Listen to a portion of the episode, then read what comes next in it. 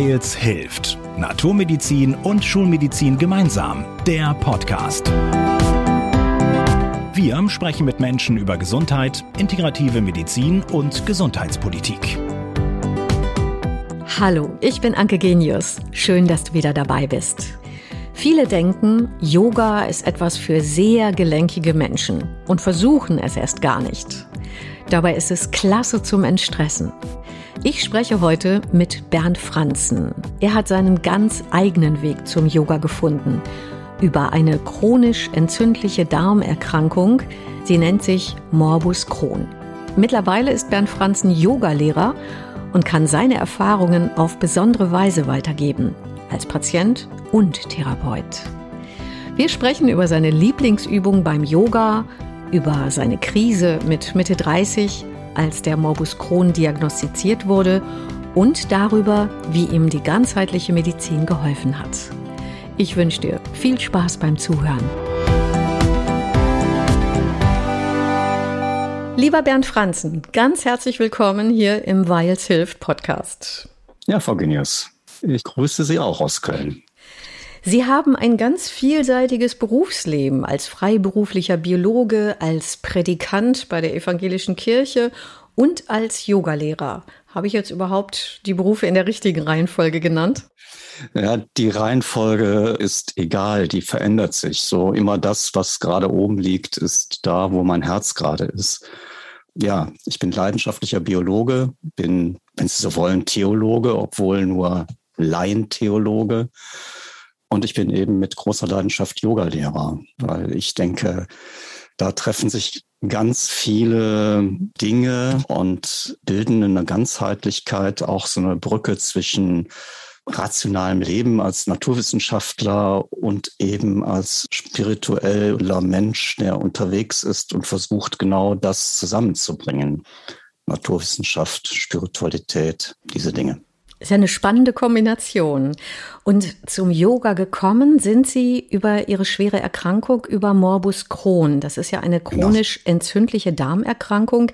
Die wurde bei Ihnen aber erst relativ spät diagnostiziert, so mit Mitte 30 seinerzeit obwohl Sie ja schon als Kind auffällige Symptome gezeigt haben. Ich hatte als mhm. Kind massive Symptome. Ich war so das, was man so ein Schulangstkind nennt, das irgendwie vor Klassenarbeiten, vor irgendwelchen schwierigen Sachen immer Bauchschmerzen hatte, Durchfälle hatte. Das zog sich dann hin bis in die Uni, wo es dann Prüfungsangst hieß, aber genau dasselbe ist.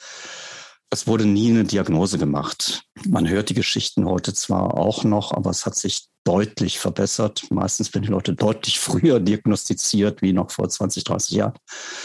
Und das gipfelte dann halt damit, dass ich an irgendwann Mitte 30 die typischen Schmerzen, rechter Unterbauch, da war es meinem Hausarzt völlig klar, das ist eine Blinddarmentzündung und ich bin in ein Krankenhaus gegangen, so das nächste Krankenhaus gleich um die Ecke und bin dann einige Tage später aus dem künstlichen Koma erwacht, hatte einen Stoma angelegt und das Erste, was ich hörte vom Arzt, Sie haben eine chronische Krankheit, die begleitet Sie bis ans Ende Ihres Lebens.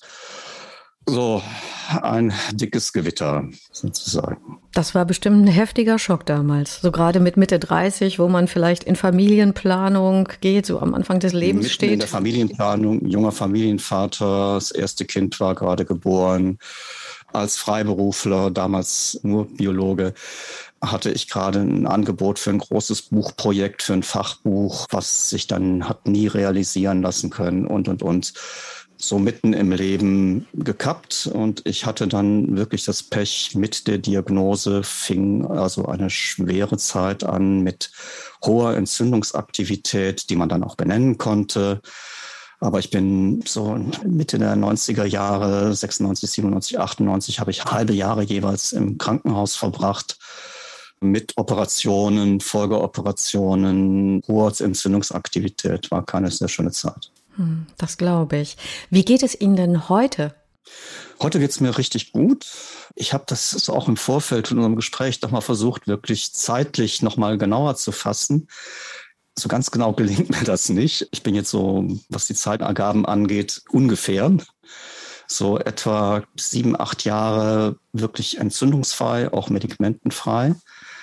Ich habe noch Probleme, die auf den Grund zurückzuführen sind. Das sind aber eher Geschichten, die sich aufgrund von was Folgeoperationen sind. Also dadurch, dass ich sehr viel operiert wurde, ergeben sich Komplikationen, die dann wieder nochmal in Folgeoperationen münden, Abszessbildungen oder irgendwie sowas. Aber äh, die Krankheitsaktivität, die Grundkrankheit ist seit acht, zehn Jahren wirklich sehr, sehr gering. Mhm. Ich würde gern mal auf den Yoga zu sprechen kommen. Im Rahmen von einem Entspannungswochenende für Morbus Crohn Erkrankte haben Sie ja Yoga überhaupt erst kennengelernt, konnten damals vor Schmerzen gar nicht mitmachen, haben aber trotzdem ganz spontan beschlossen, ich will Yogalehrer werden. Was ist denn da in Ihnen passiert? Meine körperliche Voraussetzung war, ich hatte extreme Brüche in dem Bauchdeckel. Also ich konnte zum Beispiel nichts machen, was auf dem Boden, also bäuchlings auf dem Boden liegt. Aber darum ging es nicht. Nochmal vielleicht einen kurzen Schlenker zurück. Die Deutsche Morbus Crohn Colitis Ulcerosa Vereinigung, die DCV, bot Ende der 90er, Anfang der Nullerjahre Wochenendseminare an mit einer Yogalehrerin, die Entspannung für Menschen mit chronischen Darmentzündungen machte. Zu so einem Wochenende habe ich mich angemeldet, weil ich in einer körperlich desolaten Situation war, auch in einer mental desolaten Situation, weil es ging nichts weiter, meine Krankheit rührte sich nicht ich hatte irgendwie keine Perspektive, wusste nicht, wie es weiterging. Und in dieser Situation, gesundheitlich, mental, bin ich zu diesem Wochenende gegangen und hatte vorher nichts in der Richtung wirklich gemacht und komme dahin. Und das hat mich so geflecht, dass ich am Ende dieses Wochenendes diese Yogalehrerin gefragt habe, immer Christel, ich will bei dir eine Yogalehrerausbildung machen.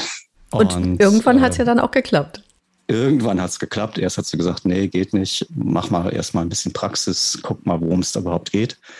Und einige Jahre später, vier, fünf Jahre später, habe ich dann tatsächlich hier die Yogalehrerausbildung begonnen, ja. Was bedeutet Ihnen denn der Yoga in Ihrem Leben und auch gerade im Hinblick auf Ihre Erkrankung? Also erstmal muss man wissen, was ist mein Grundverständnis von Yoga? Und für mich ist vor jeder Körperübung Yoga erstmal eine Philosophie, eine Lebenseinstellung. Und Yoga besteht eigentlich in der Praxis, ganz verkürzt, aus der körperlichen Praxis und es besteht aus Meditation. In diesem Dreiklang, ich sag mal, Lebenseinstellung, Körperübung, Meditation, wird Yoga wirksam. Und es gab halt Zeiten ganz am Anfang, wo ich zum Beispiel die ganzen Körperübungen nur sehr, sehr eingeschränkt machen konnte da waren eben andere Dinge wichtig, die Yoga bieten kann. Meditation zum Beispiel. Es ist letztendlich diese Kombination von Lebenseinstellung, Körperübung, Meditation, die mich mental in Stand gesetzt hat. Heilung ist immer so ein schwieriges Wort in dem Zusammenhang. Für mich war die Yoga-Praxis heilsam und je weiter ich in meiner Yoga-Praxis fortgeschritten habe, wurde mein Krankheitsverlauf milder. Wobei ich mich davor hüte zu sagen, weil ich Yoga gemacht habe, hat die Krankheit sich verabschiedet. Aber es gibt einen Zusammenhang mit mir geht es besser, mein Krankheitsverlauf wurde milder und ein Aspekt davon ist eben die Yoga-Praxis. Es gibt ja ganz verschiedene Arten von Yoga. Welche Art machen Sie? Welche Art lehren Sie? Gelernt sozusagen von meiner Lehrerin Christel Adolfi habe ich einen sehr zurückgenommenen restaurativen Stil, der stark anlehnt an den sogenannten Vini-Yoga, den sogenannten Hallen-Yoga.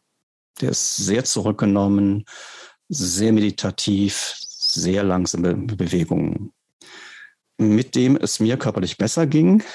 Und irgendwie am Ende der Yogalehrerausbildung um 2009 herum sagte dann, das war eine Yogalehrerin, so, jetzt musst du deinen eigenen Weg finden. Und ich bin damals in, in der Zeit ging es mir auch körperlich wieder so weit, dass das ging, in körperlich fordernde Yoga-Stile eingestiegen, und switche im Moment in dem, was ich tue, zwischen den sehr meditativen Teilen und sehr körperlich fordernden Teilen. Gibt es da so eine ganz bestimmte Lieblingsübung? Sie haben ja gerade schon Ihren Dreiklang beim Yoga quasi gesagt, Philosophie, Meditation und die körperlichen Übungen. Und ich glaube, die meisten werden die körperlichen Übungen kennen. Gibt es da so eine Übung, wo Sie sagen, ja, die, die hilft mir immer, wenn ich die körperlich mache?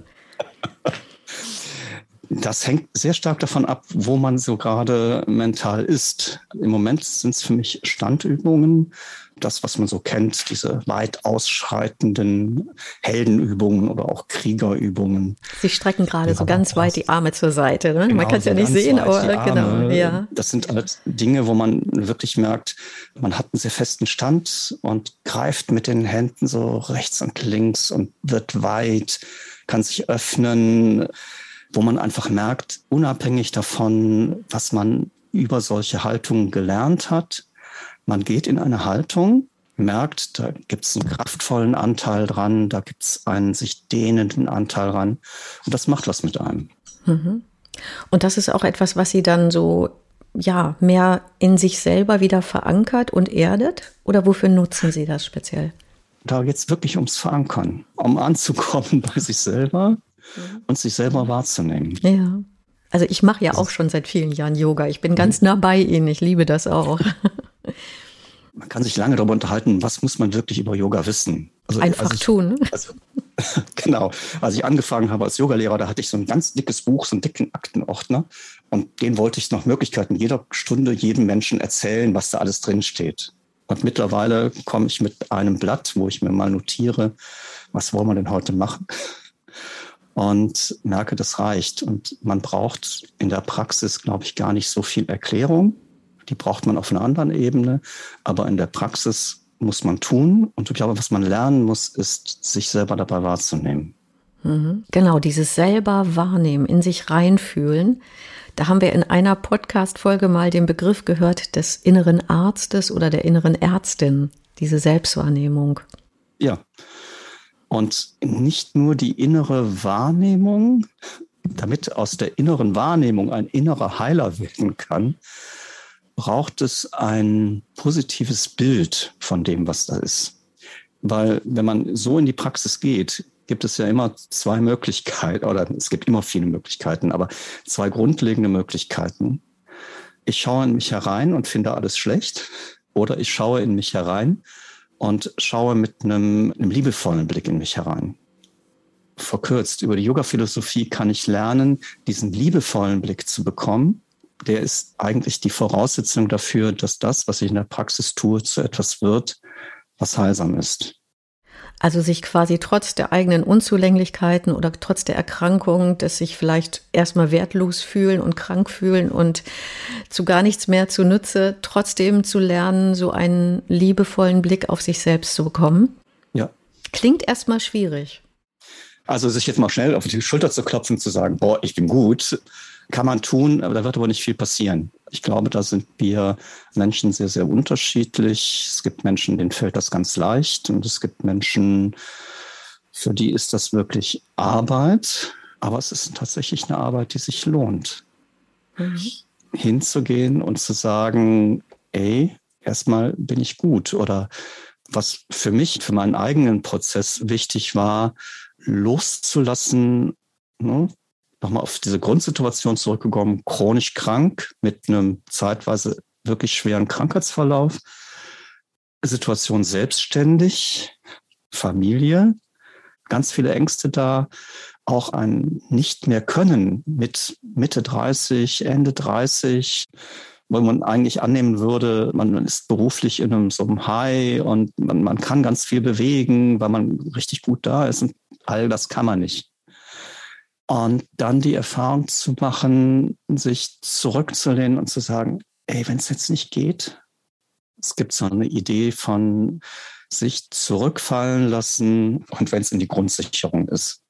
Und zu sagen, ich muss jetzt nichts mehr leisten, sondern ich komme zu mir und von da aus kann ich dann eventuell weitergehen.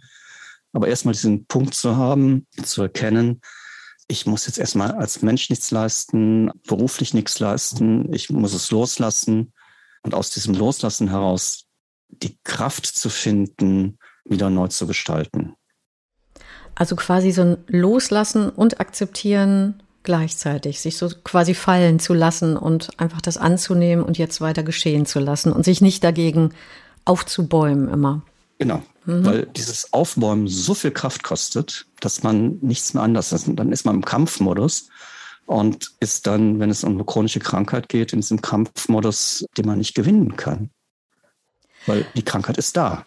Ja. Haben Sie einen Tipp für Menschen mit chronischen Erkrankungen, denen das noch einfach sehr schwer fällt, so diesen Schalter vielleicht umzulegen, so zu denken und anzunehmen und loszulassen gleichzeitig? Nein, ich habe nicht den Tipp.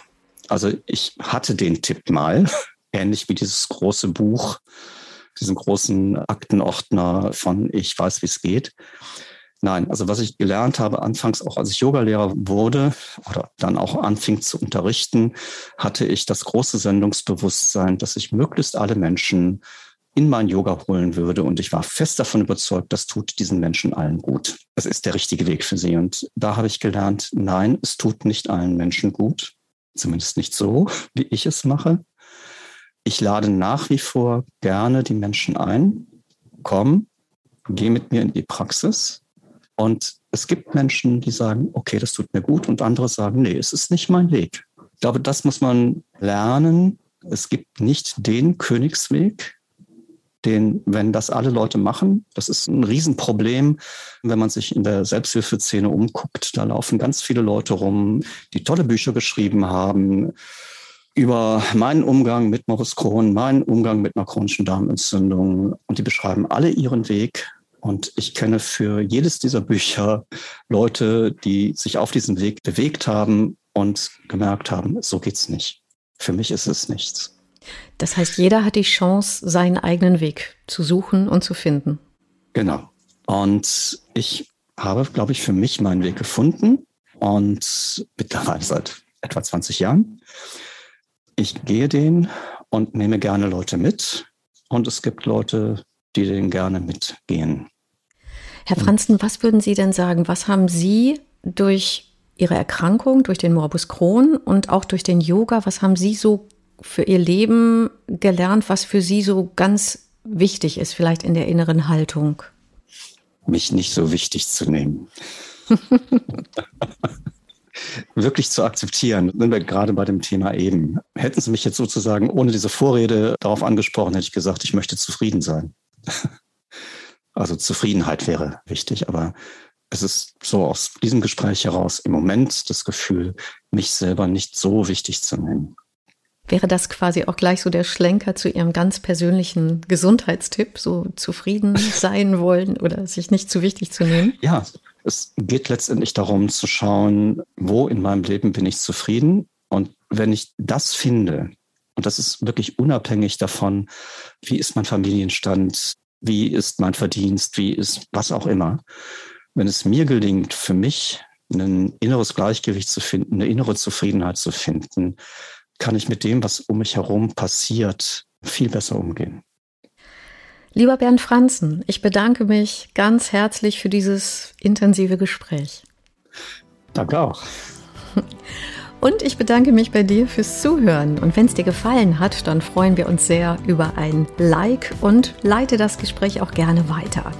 Wie denkst du eigentlich darüber? Oder hast du vielleicht auch eine ähnliche Erkrankung oder ähnliche Erfahrungen mit dem Yoga gemacht? Dann schreib uns gerne. Wir freuen uns sehr. Bis bald. Wir hören uns. Wir hoffen, ihr seid beim nächsten Mal wieder dabei. Hört uns auf weils-hilft.de und vielen Podcast-Plattformen.